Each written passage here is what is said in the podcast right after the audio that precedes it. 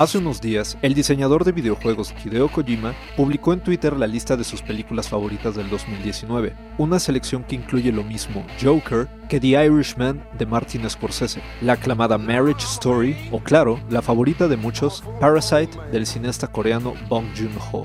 Tal vez 2019 se haya ido, pero vale la pena recordar las mejores películas y los mejores juegos del año.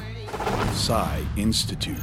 Masterpiece Your Life. Por supuesto, Kojima es el responsable del que muchos consideran no solo el mejor videojuego de 2019, sino el más controversial.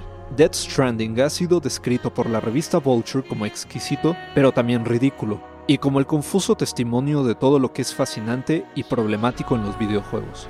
Otros juegos populares fueron el ganador a Mejor Juego del Año en los Game Awards, Sekiro Shadows Die Twice, el aclamado role-playing game para PC Disco Elysium, la novela visual Neocap y Telling Lies de Sam Barlow, en el que personajes filmados en live action son el elemento central del gameplay del juego.